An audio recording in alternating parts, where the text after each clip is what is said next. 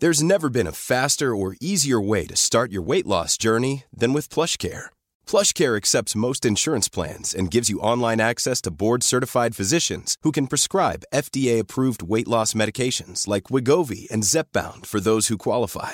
Take charge of your health and speak with a board-certified physician about a weight loss plan that's right for you. Get started today at plushcare.com slash weight loss. That's plushcare.com slash weight loss. plushcare.com slash weight loss.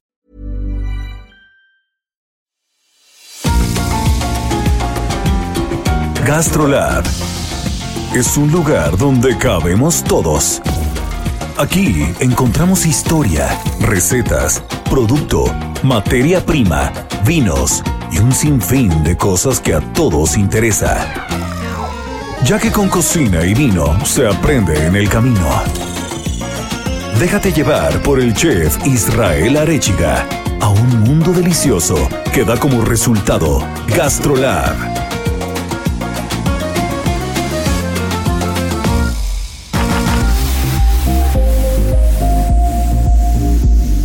Hola amigos, ¿cómo están? Ya estamos en GastroLab, ya es fin de semana. Ya saben que como cada sábado y domingo en punto de la una de la tarde nos reunimos para hablar de las buenas recetas, de los buenos productos, pues, eh, sentarnos alrededor de la mesa y platicar de estas cosas que han hecho de la gastronomía, tanto mexicana como mundial, lo que es de las grandes cocineras, de los grandes cocineros. Y hoy traemos un tema espectacular porque a pesar de que estamos en julio, no sé si ustedes se han dado cuenta, no sé si ya le echaron un ojo al mercado, si ya vieron a las marchantas, pero todos los productos de los chiles en hogada ya están empezando a ponerse a tono. Ya los chiles poblanos ya se ven verdes preciosos, ya la granada se deja asomar por ahí, ya la nuez de Castilla. Realmente, realmente el chile en nogada es un platillo que esperamos todo el año y no podemos esperar hasta septiembre para, para consumirlo. Entonces, el día de hoy estaremos empezando a platicar del chile en. Nuestra querida Miriam Lira, editora de Gastrolab, nos platicará muchos datos alrededor de la materia prima, del producto, de la historia. Y bueno, pues también como cada ocho días, nuestra chef de cabecera, Marianita Ruiz, nos estará platicando de algunos productos muy particulares. Esta semana, por ejemplo, celebramos a las papas fritas. Imagínense nada más, parece un snack muy sencillo, pero tiene muchísima historia ese plato. También estaremos hablando de un sabor oculto muy particular, porque no sé si ustedes saben lo que es el jocote. Entonces, pues bueno, pues no se nos despeguen porque este programa va a estar de rechupete y apenas comenzamos. Las 8 de GastroLab. Es momento de dar un repaso por nuestras páginas.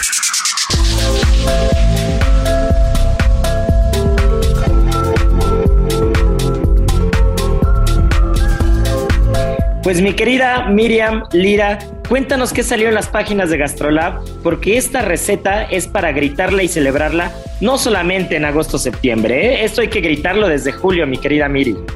Hola, ¿cómo están a todos nuestros amigos de Gastrolab? Ya estamos arrancando el fin de semana con todo el gusto del mundo y con la noticia, Isra, que a mí me llena el corazón de que ya hay por las calles, por los restaurantes, chiles en nogada. Y pues nos adelantamos un poquito a la temporada, pero qué mejor, ahorita vamos a entrar en mucha polémica de todo, ¿no? Desde que si se vale o no que estén ya por todos lados los chiles en nogada, de si son capeados o no, de que quién los inventó, de que quién tuvo la maravillosa idea de juntar estos sabores tan complejos en un platillo tan representativo para nuestro país. Y pues bueno, se va a poner buenísimo, ¿no? Y también contarte la historia de un lugar que te vas a ir de espaldas y que por supuesto tienes que ir a conocer, que se llama El Taquito, que según dicen los que saben, es la taquería más antigua que hay en la Ciudad de México. ¿Cómo la ves? Qué locura, nunca me hubiera imaginado. Digo, el nombre me encanta, Taquería El Taquito es este, es hasta redundante, pero es, es de esos nombres que, que son parte de la cultura popular mexicana, ¿no? Uno, uno se imagina este, cualquier otro nombre, pero mira, ¿qué mejor puede describir una taquería tan clásica, una taquería con tanta historia en este país, que pues un buen taquito, ¿no? Entonces, este, ¿con qué quieres que nos arranquemos? A ver, vamos a arrancar. Los temas principales. Vamos a arrancar con el taquito. Órale. Órale, pues todo comenzó hace exactamente 104 años en la puerta de la casa marcada con el número 69 de la calle del Carmen. Esto obviamente en el centro histórico de nuestra bonita Ciudad de México. Entonces imagínense todo lo que no ha pasado por ese lugar. Pues han sobrevivido Isra a terremotos, inundaciones, ambulantaje, bueno, cierre de calles y ahora hasta una pandemia. Es impresionante todo lo que ha tenido que pasar este, este lugar. Que si ustedes van además, pues tienen que, que tener en cuenta que está en una de las zonas más populares de la ciudad. Está a unas cuadras casi de donde empieza el barrio bravo de Tepito. Así es que si se deciden a darse como el rol por el taquito, tengan muy en cuenta que tienen que ir uno, sin coche para que puedan entrar por todas esas calles que ya saben que pues nuestra ciudad es todo un folclore y demás, entonces hay muchos puestos ambulantes y es muy difícil entrar. Entonces, esta, de preferencia... esta selva de asfalto, ¿no? De asfalto y puestos y fierros y lonas por todos lados que hay en esa zona. Justo, entonces si van, no lleven coche, váyanse en un taxi, váyanse caminando, no está tan lejos del Zócalo, eh, del primer cuadro de la ciudad, así es que además podrían hacer un buena un buen ejercicio, ir disfrutando. También es que la verdad, aunque está lleno de ambulantes y demás, se, se, disfrutan mucho esas caminatas por nuestra ciudad. Eso sí, váyanse bien protegidos, doble cubrebocas, sana distancia para que no tengan ningún problema.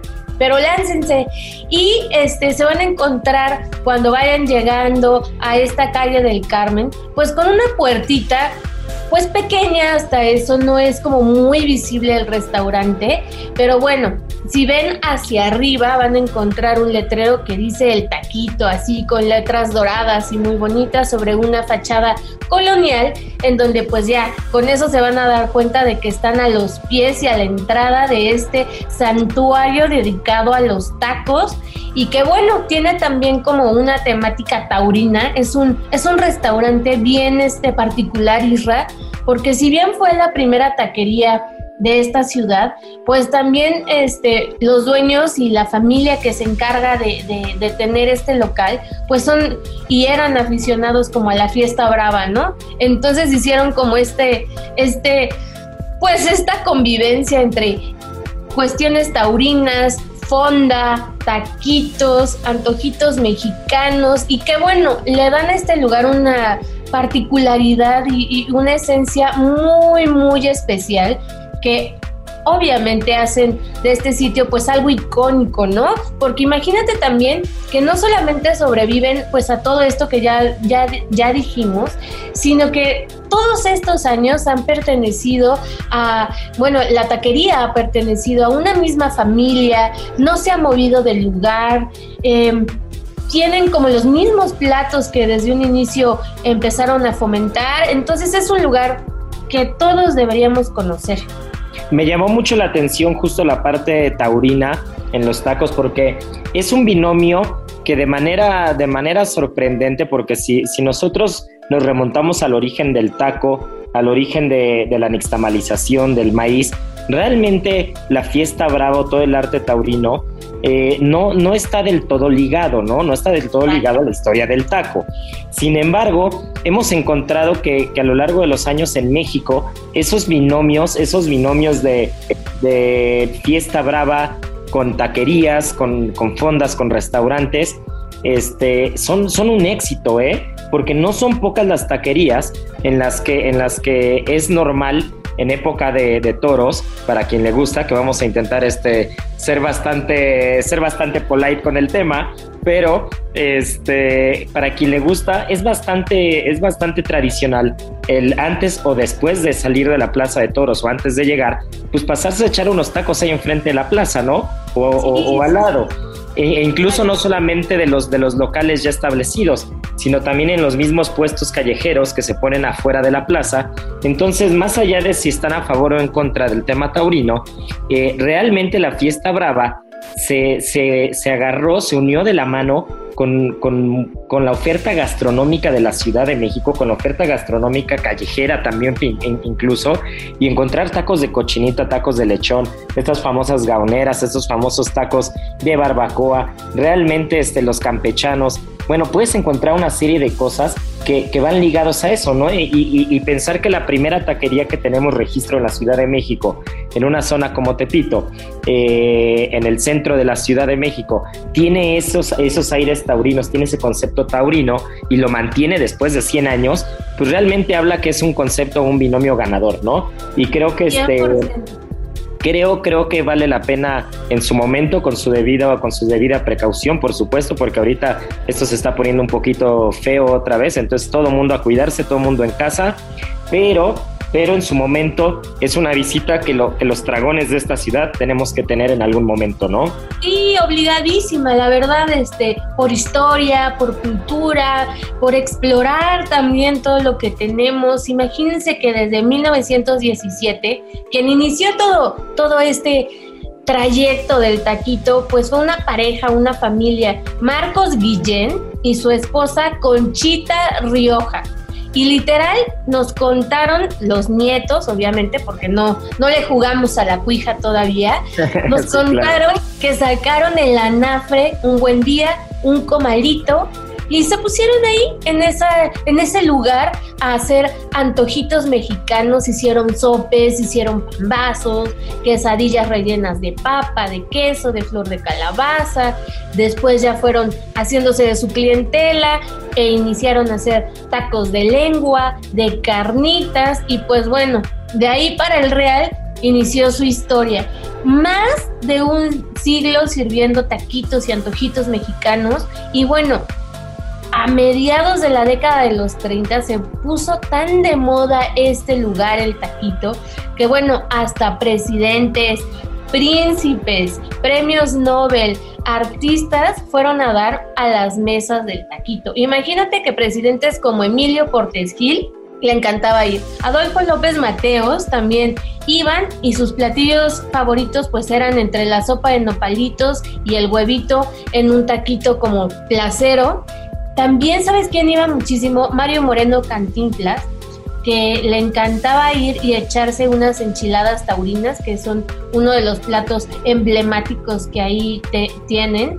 Y pues la sensación se dio en los años 60, cuando Marilyn Monroe llegó ahí a comer tacos de gusano de maguey y pidió una margarita. Entonces, Imagínate la cantidad de gente que no ha pasado por ahí. Ustedes si entran a este lugar, se van a encontrar con un túnel del tiempo prácticamente, porque en las paredes van a haber pues todas estas fotografías de gente famosa, importante, relevante para nuestra cultura y muchas veces para la cultura del mundo, y que pues bueno, fueron a dar a este lugar justo en donde, en el epicentro sobre todo de, lo que pasaba en esta ciudad, para comer el platillo más emblemático que tenemos los mexicanos, que son los tacos, ¿no?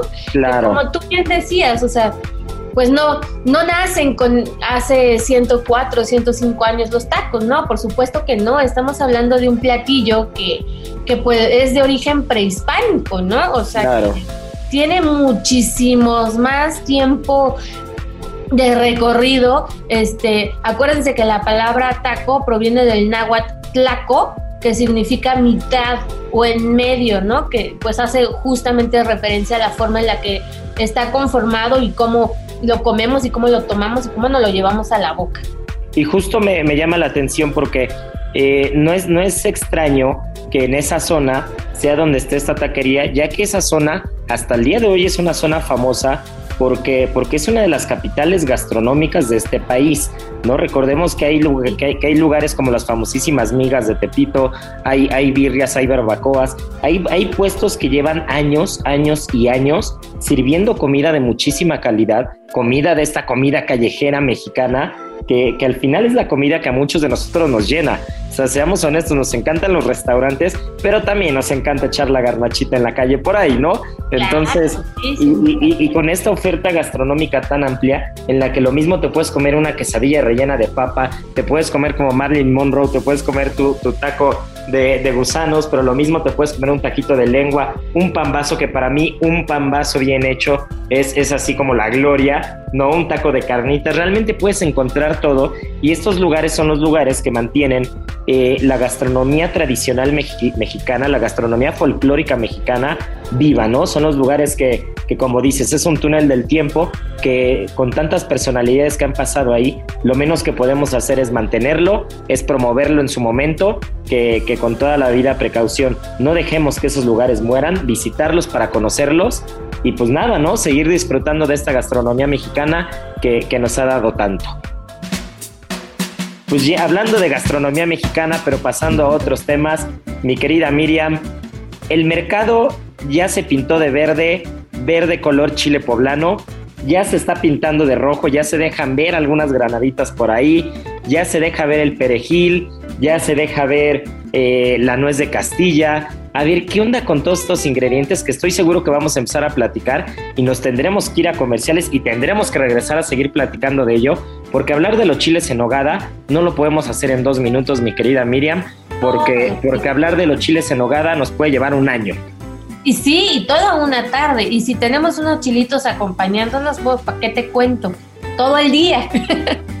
y acompañado de un vino rosadito, o acompañado de, de una buena agüita de horchata, ya estamos hechos, ¿eh? Claro que sí, pues sí, porque hablar justamente de chiles en nogada, pues no es solo hablar pues de este platillo emblemático de nuestro país, sino que te metes en temas de historia, de tradición oral, de temporalidad, de comunidad y bueno, como les decía, hasta de polémica, porque alrededor de ellos pues se, se dicen, se viven y se y conviven pues también un sinfín de recetas y leyendas sobre su creación. ¿A poco no, Israel?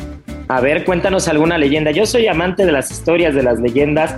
Yo me sé algunas cosas, yo me sé algunos datos, pero como siempre, el, chile en nogada es de esos platillos que, que dividen opiniones, ¿no? Que cada quien cree sus historias, que cada, que cada pueblo eh, decide en qué creer, pero me encantaría saber qué historias son las que tú conoces o qué leyendas hay alrededor del chile en nogada.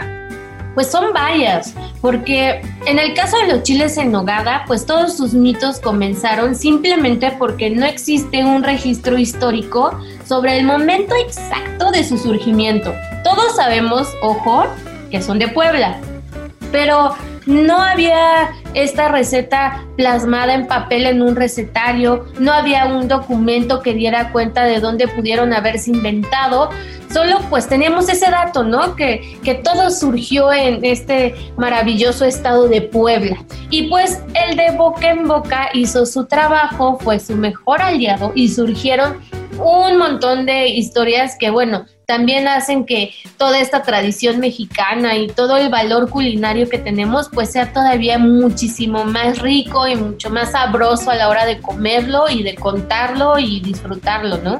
Y pues una de las leyendas más conocidas que seguramente quienes nos escuchan se la saben, porque también es una de las más aceptadas popularmente, dice que nacieron cuando Agustín de Iturbide pasó por Puebla el 28 de agosto de 1821 encabezando al ejército trigarante que acababa de triunfar, ya venían muy felices porque por fin se iba a promulgar la independencia de México.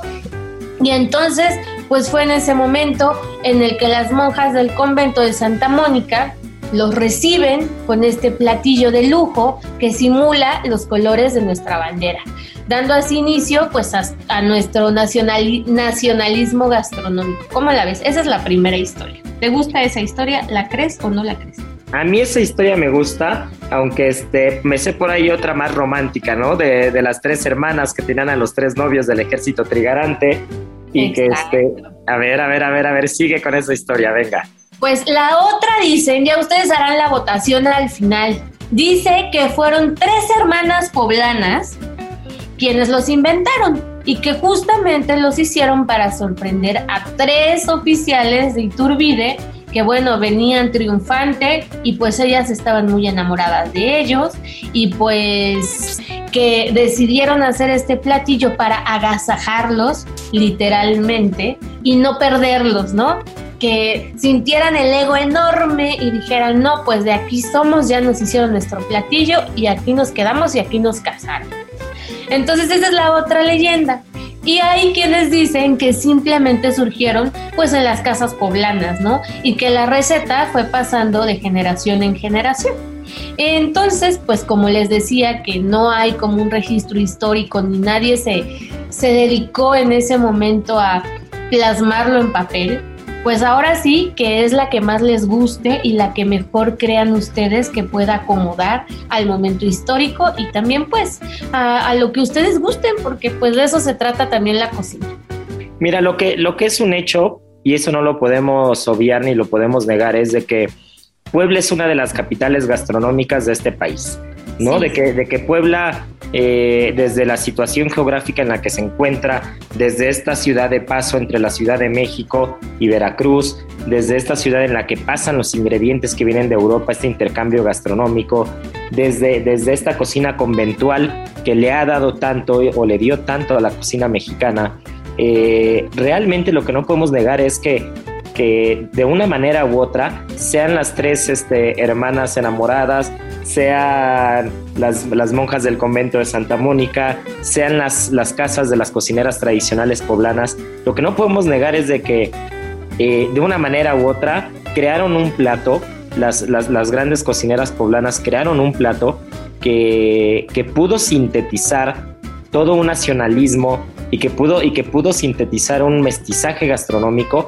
en un solo plato, ¿no? Y no solamente es eh, eh, el, lograr la comunión, ¿no? Sino, sino en un plato perfecto, en un plato que, que, incluye carnes, en un plato que incluye frutas, en un plato que honra al producto, que honra la materia prima que eso es algo que nosotros como cocineros siempre vamos a buscar, ¿no? Vamos a buscar resaltar la materia prima de, mejor calidad, ¿no? Entonces, encontrar el chile poblano en el momento correcto, con, encontrando la granada correcta, encontrando la, la, nuez de Castilla, teniendo un equilibrio perfecto de colores, de matices, de sabores, este, que para mí me podrán linchar, el chile en nogada no tiene que ser capeado, pero... Este, Pero bueno, pues la, mitad de México estará de acuerdo conmigo, la mitad de México no. Pero lo que es un hecho es justo, justo lo que, lo que es tangible, ¿no? Lo que es palpable. Tenemos un plato que hay que disfrutarlo, tenemos un plato que hay que exaltarlo, tenemos, que un, tenemos un plato que, que se vale, se vale empezarlo desde julio, se vale haber esperado 10, 9, 10 meses para poder tenerlo y, se vale, se vale dar, darse un tour por, por, los grandes restaurantes de esta ciudad y por los grandes restaurantes de Puebla y de México que, que se jactan de tener los mejores chiles en hogada. ¿eh?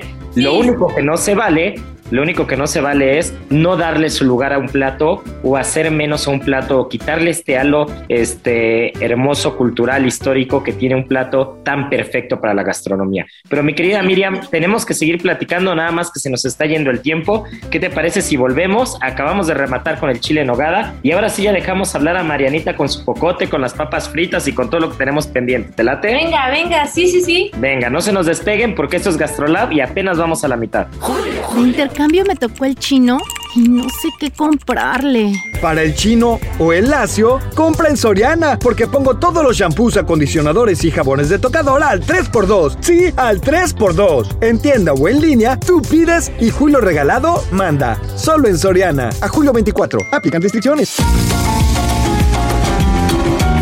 Gastrolab es un lugar donde cabemos todos. Vamos a una pausa y regresamos.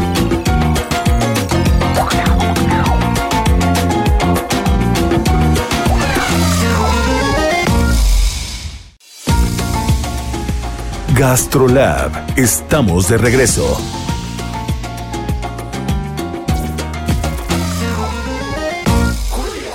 preparándose. Viene, viene, viene.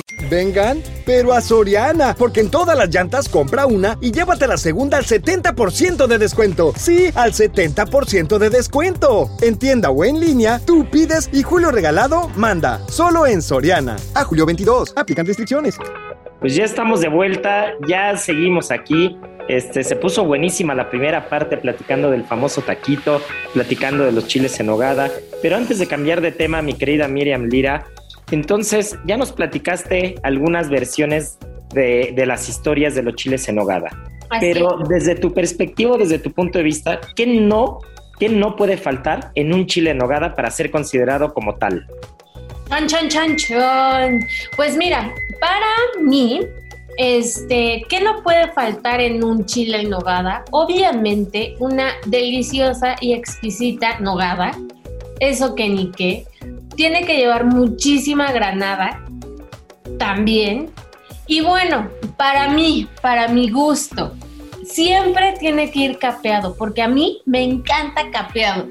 Yo sé que a muchos no, pero a mí me fascina capeado. Entonces, esos son mis tres indispensables. Ya después, pues si quieren, le pueden poner un poquito menos de fruta o ahí modificarle un poco el relleno. Pero para mí eso es lo indispensable. Oye, Isra, y se me olvidó decir una cosita hace ratito. Porque sí decíamos que no había registros del chile en nogada en recetarios. Pero bueno, ya en el siglo XIX sí hay constancia, pero de platillos con nogada. Entonces, sí hay chiles con, con algún tipo de que, que acompañaban nogada, también empanadas dulces, incluso calabacitas y jamones. Entonces, la nogada ya la habían inventado para cuando se, se inventa este, este platillo pues tan, tan lujoso y tan bonito. Oye, Isra, y otro dato muy interesante es que la primera receta por escrito es de una cocinera poblana llamada Amparo Gómez. Y esa receta data de 1928. Entonces, ya para quienes quieran saber exactamente cuándo se escribió una receta de chile en nogada, pues fue en 1928. Oye, qué buen dato, Miri, pero nos, esto, esto no se puede quedar así. Vamos uno a uno. Para mí son sin capear, para ti son capeados. Yo creo que vamos a tener que echar mano de Marianita, que este, nada más nos está viendo platicar del chile en nogada, nada más está babeando de antojo, pero no, pero no se moja, no se embarca. Entonces vamos a embarcar a Marianita. Mi querida Marianiki, para ti, ¿qué no le puede faltar a un chile en nogada? ¿Y cómo tiene que ir? ¿Capeado o sin capear? Sin capear. Eso, eres de la sin capear. Y hay algo que yo, la verdad, aprecio mucho en los chiles en nogada. Y es que los rellenen como un poquito antes de servírtelo, porque si no siento que sabe como muy separado el sabor, como que sale, sabe un poco solo el chile y el relleno. No sé si me explico. Pero yo sí aprecio bastante que los rellenen y que vaya como que el chilito vaya agarrando un poco de sabor del relleno. Eso lo aprecio bastante. Muy buen Y, ajá, y que la nogada esté, bueno, creo que la nogada sí es parte importante y que no sea de estas que le ponen mil cosas, que sea como súper dulce, también me gusta y sí creo que tiene que llevar como un kilo de granada por chile. Eso sí estoy segura. Sí. Ay, yo también estoy. Oigan, pero les voy a decir una cosa. O sea, en gusto se rompen géneros, cómanlo como les guste, pero bueno, si van a Puebla, sí o sí se los van a servir capeados. Ahí nada más se los dejo. Eso sí, eso sí. Ahí, ahí no, no, no, podemos no podemos negarlo, mi querida Miriam, aunque, aunque sí tengo que reconocer que, que, que un buen chilito eh, en nogada, con una buena nogada y con un buen relleno, más allá de si está capeado o sin capear, es un buen chile, ¿no? Y- Definitivamente. y justo cuando Marianita hablaba del relleno, yo creo que para mí ese es uno de los puntos este, fundamentales en un buen chile en ¿no? Que el relleno tiene que ser pastosito. A mí me choca cuando el relleno está como, como seco, como si fuera un picadillo seco. O sea, se me, hace, se me hace horrible esa parte, ¿no? Un buen chile en nogada tiene que tener, eh, tiene que tener consistencia en el relleno, ¿no? Y, y- y la otra, y la otra duda que también me encantaría que ustedes me dijeran es, ¿tiene que ser caliente, tiene que ser frío, tiene que ser templado? ¿Cómo tiene que ser? Según yo sé, tiene que ser templado, justamente que para cuando pongan la nogada no se corte con el calor. Pero, ¿qué tú qué sabes, Marianita? ¿Qué, qué Yo consideras? también sí sé que es templado y a mí en lo personal me gusta bastante templado. O sea, bastante templado tirándole a caliente o a frío. Eh, creo que un poco a caliente, pero por el relleno. Sí, yo también. La verdad es que cuando lo hacen, la verdad sí a bastante aceite y comértelo frío no está tan rico. Sí, y aparte tiene ingredientes, por ejemplo, si le ponen platanito macho, hay, ciertos ingredientes, eh, la misma pera, la, la, famosa pera lechera, la manzana panochera, son ingredientes que con un poquito más de temperatura son un poquito más melosos, ¿no? Son como más ricos, son como más suntuosos. Y ya fríos ya no tienen tanto sabor. Sí, sí, sí. Creo que en eso sí estamos todos de acuerdo, ¿no? Y ahora cuenten ustedes en dónde han comido el chile en nogada más sabroso. ¿Tienen algún lugar preferido? La verdad es que yo en mi casa, mi mamá prepara unos deliciosos. Ay, qué rico, Marianita. Vamos a pedirle a tu mamá, que sabemos que escucha el programa y no se lo pierde cada fin de semana, que este, que nos dé, que nos dé fe de que es verdad que hace unos grandes chiles en hogada. Yo la verdad en la Ciudad de México he probado algunos muy buenos. En Nicos, por ejemplo, me parecen muy buenos. En el Bajío me parecen muy buenos también. Tengo muchas ganas. también están buenos. Ah, mira, hay que, hay que ir a probar esos. Este, tengo muchas ganas, muchas ganas de ir al mural de los poblanos a probar el de ellos. Entonces yo creo que tendremos que pedirle a la producción que nos lleve, que nos lleve en estas, en estas siguientes semanas a Puebla, pues a probar un buen chilito en hogada, ¿no? Para poder decir si, si, si, si, valía la pena el viaje o no. Oye, ¿sabes quién también está sacando un chile en nogada ahora? Carmela Izal, de nuestra queridísima Gaby Ruiz. Sí, sí, sí, pues habrá que darnos una vuelta también ahí con nuestra, con nuestra querida Gaby. Y ahora, el sabor oculto. Pero bueno, pues mi, mi querida Miri, pues ya estamos, este, ya estamos muy avanzados con el tema del chile en nogada y apenas vamos en julio. Entonces tenemos mucho trabajo por delante, tenemos mucho que probar por delante. Pero bueno, pues hablando de otras cosas, traemos un producto espectacular, mi querida Marianita, que seguro nos vas a ilustrar, porque es un producto que podemos encontrar desde Brasil hasta México, un producto autóctono de esta tierra y que no muchos de nosotros sabe qué es, a qué se parece, qué es el jocote como tal, Marianita. Yo estoy segura que ahora que les empieza a platicar qué es el jocote, eh, van a saber que sí saben qué es. Pero bueno, tiene otros nombres como ovo, shotoke, cogota o ciruela de hueso que es la famosísima ciruela como rojita amarilla, que es más hueso que, pulpa. Y sí, como bien lo mencionabas, es una planta, un arbusto, un árbol, que se da muy bien en zonas tropicales, desde eh, México hasta Brasil. Actualmente, el México lo produce en estados como Sinaloa, Sonora, Tamaulipas, Veracruz, Chiapas, Campeche y Yucatán, y que para muchos estados es eh, una fruta bastante importante que ya les voy a estar platicando. Eh, un dato curioso de, este, de esta planta es que es familia de los, eh, de los anacardos, que ya lo hemos platicado en programas anteriores. El anacardo es la nuez de la, de la India y este árbol es de esa familia. Eh, la palabra jocote como tal proviene del náhuatl y significa chocotl, que es fruta, y la palabra ciruela es de latín y significa cera. cera y eh, anteriormente para los mayas la llamaban aval, que significa igual ciruela. Ah, mira qué curioso. A mí tengo que reconocer que esta fruta a mí me encanta porque cuando la pruebo, sobre todo cuando está madura, como que la pulpa sale así flojita, suavecita y queda como si fuera un cascarón por fuera muy fino de papel, como si fuera la, la, la piel se queda por completo y prácticamente puedes chupar toda la pulpa amarilla y tiene un sabor muy particular, ¿no? Como entre plátano, como entre mango, como, como entre carambolo. ¿Cómo a, qué te, como a qué te recuerda a ti esos sabores, Marianita? Ay, no lo sé, creo que sí tiene un sabor muy, muy peculiar, pero sí se me hace un poco como a carambolo, sí es como un poco cítrico, no sé, es muy raro, pero tienes que comerte como medio kilo para encontrar el sabor porque sí es demasiado hueso. Ay, pero son riquísimas. ¿A ti, mi querida Miriam, te gustan? Yo tengo que confesar que no los he probado. Es todo un tema nuevo para mí esto, pero voy a correr a probarlos. No, bueno, pues vas a tener que ir al mercado porque vas a encontrar a las marchantas con las latas de sardinas vendiéndolos y no te los puedes perder, de verdad, déjalos madurar porque es una de las grandes delicias que tiene esta tierra y que a veces no los tenemos tan en el radar. Exactamente, pero ya tengo que ir a conseguirlos. Sí, porque aparte justo es una fruta de verano, entonces está ya en su pleno. Yo creo que si vas al mercado en estos días ya encontrarás bastante ciruela. Y bueno, otro dato, otro dato importante de esta fruta es que los españoles la llevaron a las Filipinas y la adoptaron bastante bien, solamente que ellos entre sus creencias dicen que no las puedes comer en ayunas porque eso te va a generar dolor de estómago y inflamación y esas cosas. Lo usan más como para comidas, no en los desayunos. Ay, mira qué curioso. De este árbol, la corteza eh, la, eh, antiguamente la usaban para tratar la anemia, enfermedades gastrointestinales, fiebres, resfriados, conjuntivitis y dolores renales. Eh, el fruto, pues como tal, es bastante, tiene bastantes nutrientes como vitamina A, vitamina C, fibras dietéticas, fósforo, hierro, calcio. Y, eh, por ejemplo, en Cuba también consumen mucho esta ciruela, pero ellos lo, conocen como ciruelo de México en honor al origen de, pues de esta planta.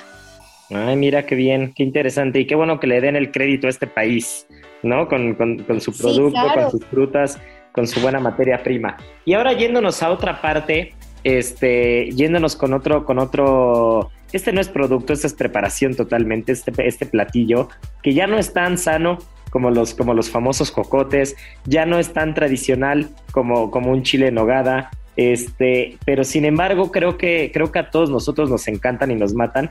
Y es que este el 13 de julio de, esta, de, este mes, justo celebramos el Día de las Papas Fritas, ¿no, Marianita? Es correcto, en Estados Unidos. Es el Día de las Papas Fritas en Estados Unidos. Y que creo que muchos pensaríamos que las papas fritas son originarias de ahí o de Francia, ¿no? Por el nombre. Pero no, eh, las papas fritas tienen origen en Bélgica, eh, nacieron en la parte de Nabur, porque en esta parte eh, gustaban mucho de comer eh, pescado frito. Entonces, en la época de 1680, el río Mosa se les congeló y pues ya no pudieron pescar y freír pues, pescado.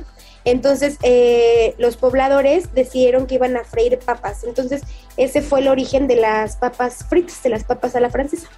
Mira, qué curioso, ¿eh? Porque, porque aparte yo sabía yo sabía que en París, por ejemplo, en el Pont Neuf, se instalaban vendedores y ahí las empezaban a vender, ¿no? Pero eso fue después. Eso fue después porque eh, en ese entonces, en la región francófona, en Bélgica, había muchos soldados estadounidenses que eran la, eh, lo de la Primera Guerra Mundial. Entonces ellos empezaron a comer eh, estas papas y las bautizaron como papas a la francesa.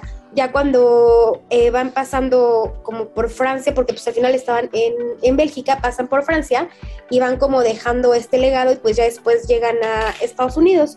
Pero se dice que a Estados Unidos las introdujo eh, Thomas Jefferson en 1801.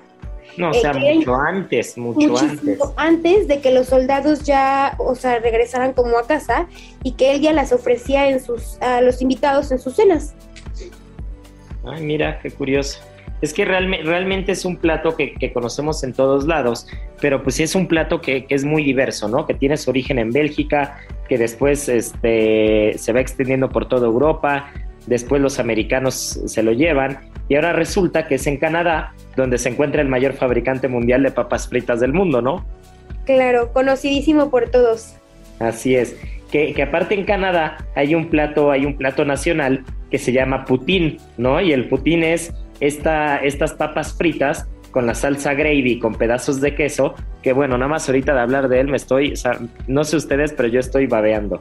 Delicioso. Claro, de hecho creo que pasó a tomar, no sé, las papas fritas igual para nosotros es como un snack, pero para algunos países sí es como parte importante de su cultura, ¿no? De sus, de sus platillos. Eh, en, en Bélgica, por ejemplo, ellos sí tienen como un platillo que pues son así, papas fritas y que lo sirven en un cono y ya, es, es todo, ¿no? Y es, es como un plato fuerte para ellos, ¿no? En Kenia, por ejemplo, tienen las papas masalas, que son bastante picantes y con ajo. Qué rico. Ajá, y luego le agregan como un poquito de lima. En Holanda tienen el potage oolong, eh, que van acompañadas con salsa de cacahuate, un poco de mayonesa y, y rodajas de cebolla cruda. En Sudáfrica, por ejemplo, tienen las slap chips. Em, Que Que las secreto- marinan con vinagre, ¿no? Exacto, el secreto de este es que las eh, marinan con vinagre y ya después eh, solo le agregan un poco de sal y ya está. Y por ejemplo, un dato, bueno, curioso que seguramente todos no lo imaginamos, es que en Estados Unidos el consumo per cápita de papas fritas es de 14 kilos al año. No, bueno, qué locura. Aunque, aunque había leído también por ahí que creo que Alemania, justo en Alemania, se iba al doble. Sí, Alemania también es de los grandes consumidores de papas fritas. Oye, pues qué interesante, porque aparte la papa, eh, originalmente eh, empie- empieza, digamos, la siembra y se extiende por todo el mundo como un alimento para combatir la pobreza, para eliminar las hambrunas de Europa. De hecho, el primer país europeo que acepta la papa en su gastronomía como tal fue Irlanda, eh, por ahí de 1700. Entonces, eh, se dieron cuenta que, con todo y el clima frío, pues ellos podían plantar papas y se daban de manera muy correcta. Y ya después el cultivo de papas se, se populariza por toda Europa, ¿no? Aunque realmente la papa eh, es el cuarto cultivo a nivel mundial. Recordemos que está primero el maíz, luego el trigo, luego el arroz y al final la papa, ¿no? Claro, digo, al final, digo, ya aquí lleva el proceso de la fritura y eso, pero no, no hay que olvidar que pues al final sí es una verdura, ¿no? Y que siempre nos va a aportar este valor nutricional. Y eh, acuérdense que la papa tiene bastante almidón, entonces eh, un tip importante es que la mejor forma de que no pierda nutrientes o propiedades es cocerla siempre al vapor eh, y con la cáscara para Claro. que más nutrientes. Y por ejemplo, eh, 100 gramos de, de papa te va a aportar 66 kilocalorías, que al final del día, pues estas las ocupa el cuerpo, ¿no? Para actividades físicas, para eh, generar impulsos nerviosos, eh, para el crecimiento o eh, incluso para actividades intelectuales, ¿no? Sí, pues yo creo que vamos a tener que, que echar mano de unas papitas fritas para este para, para cubrir un poco toda esa energía que necesitamos. Para ti, Miriam, ¿cómo, cómo, cómo sería el platito perfecto de papas fritas? Híjole, yo la verdad es que soy muy sencilla.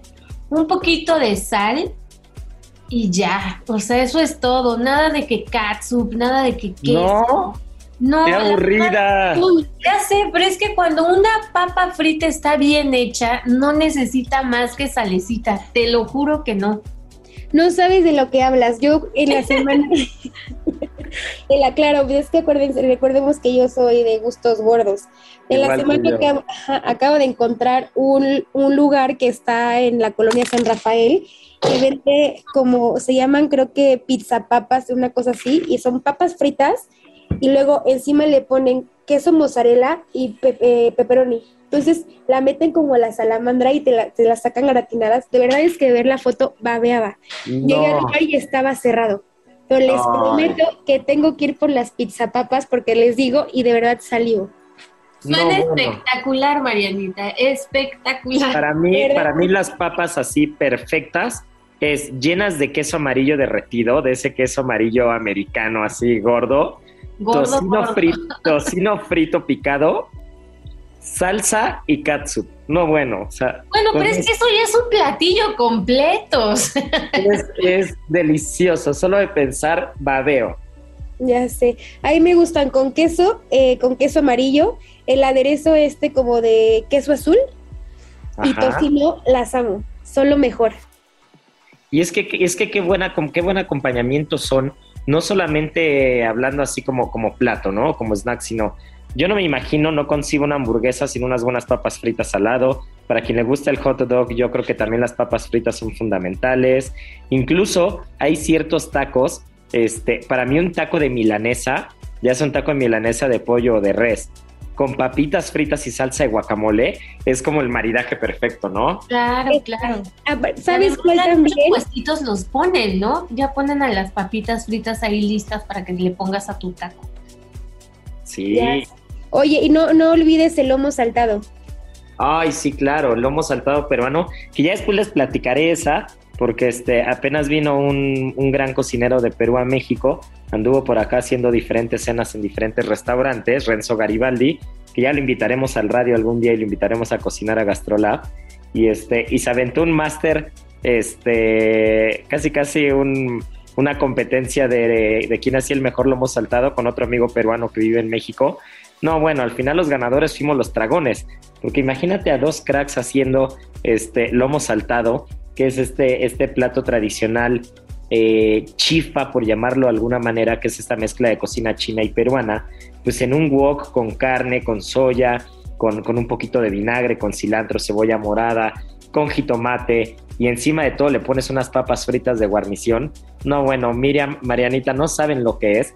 De verdad, o sea, es, es, es una cosa irreal ese plato. Yo creo que ya platicaremos de ese plato más adelante. Tenemos que, tenemos que, porque suena espectacular y delicioso. Sí, yo creo que te llevas esa tarea, mi querida Miri, para ver cuándo hablamos de algunos platos, cuándo hablamos de algunos platos de cocina peruana en Gastrolab y cuando este y pues nos ponemos a hablar aquí también porque de verdad este así como hablamos hoy de los chiles en nogada ahí y como hablamos de las papas fritas hay un sinfín un sinfín de platos que, que realmente son deliciosos por donde los veamos Oye, no voy, a, no voy a dejar que terminemos de hablar de la papa sin este dato interesantísimo. El 80%, por, el 80 de la producción de papa, adivinen qué, se cultiva en Asia, exacto. No puede ser. China e India son los mayores productores. No, bueno, pues estos chinos están en todo. Pero bueno, este, donde Y no están, Esperen, esperen, esperen. Otra cosa importante. Eh, ya que hablé de, del jocote, eh, quiero compartir con ustedes una receta muy importante. Eh, la familia de mi papá es de un pueblito que se llama Santa Rita, que es rumbo hacia Cuautla. Y yo recuerdo que cuando íbamos, allá usaban, ah, usan mucho la ciruela. La ciruela está de hueso, pero para hacer salsa verde. Entonces, cuando la ciruela está verde, eh, yo recuerdo que la bisabuela de mi papá la ponía como a tatemar, lo ponía con los tomates, eh, los chiles, y le, le- ya que estaban bien tatemadas las ciruelas, las, las limpiaban bien, les quitaban el hueso y lo molían con todo lo demás. Le ponían un poco de sal y es todo. De verdad no saben qué salsa tan diferente, tan rica, que si tienen la oportunidad de conseguir la ciruela verde, de verdad háganla. Uy, Ay. muchas gracias, Marianita, por la receta, porque suena. Oye, Suena pues de. qué, qué receta tan interesante, ¿eh? La vamos a hacer y este, la vamos a hacer y vamos a documentar, ya lo, lo- lo prometemos. Exacto. Pero de bueno, pues que sí. Documentado, si no nada. eso, eso seguro. Antes de despedirnos, mi querida Miriam, recuérdanos las redes de Gastrolab para que este, para que le echen un ojo a todo lo que sale en las páginas. Sí, claro que sí. Por favor, visítenos en gastrolabweb.com. Y bueno, si lo suyo son las redes sociales, pues no dejen de ir a arroba heraldo gastrolab en Instagram y gastrolab en TikTok. Ahí los esperamos con un montón de platillos, con un montón de recetas sabrosas. Y pues mi querida Marianita Ruiz, este, qué gusto escuchar, qué gusto escuchar del jocote, qué, qué gusto escuchar de las papas fritas, pero pues no nos podemos ir sin antes decir la adivinanza del día, ¿no? Porque aparte, este, la semana pasada se puso intensa, ¿eh? Se puso Me bastante imagino. cerrada. Eh, tenemos ganador, tenemos ganadora de la semana pasada, fue Elizabeth Casasola, muchas felicidades, que nos estuvo, nos estuvo mandando ahí las respuestas y aparte estuvo comentando, estuvo comentando durante todo, durante todo el programa. O sea, se, se- se- se nota que les- sí, se nota que le estuvo echando ojo y que realmente estuvo este y que realmente estuvo pendiente. Sus respuestas fueron el jamón de jabugo, el azafrán, el queso manchego, este, pues como, como ejemplo de algunos de los productos que tienen denominación de origen en España. Pero este, pues vamos a decir la adivinanza de hoy y pues vamos a despedirnos, ¿no? Entonces te marco, ¿no? No, yo te marco. Mejor márcale a Soriana, porque en la compra de teléfonos celulares obtén 25% en dinero electrónico. Sí, en teléfonos celulares recibe 25% en dinero electrónico. Tú pides y Julio Regalado manda. Solo en Soriana. A julio 22. Aplican Y restricciones. la adivinanza de esta semana va a ser, va a ser muy sencilla ya que estuvimos hablando del chile en nogada. Tienen que mandarme tres ingredientes, tres ingredientes que no puedan faltar en el relleno del chile en nogada. En el relleno, no en la salsa, ¿eh, tramposos? Así que ya saben, arroba Israel A-R-E-T-X-I-G-A, arroba Israel Arechiga. Y bueno, pues muchas gracias por escucharnos como cada fin de semana. Esperemos que hayan disfrutado mucho este programa igual que nosotros. Y no podemos ir sin decir nuestro lema de vida, tripa vacía, Corazón sin alegría. Aquí concluye otra emisión más de GastroLab. el lugar donde cabemos todos. Esta es una producción de Heraldo Media Group.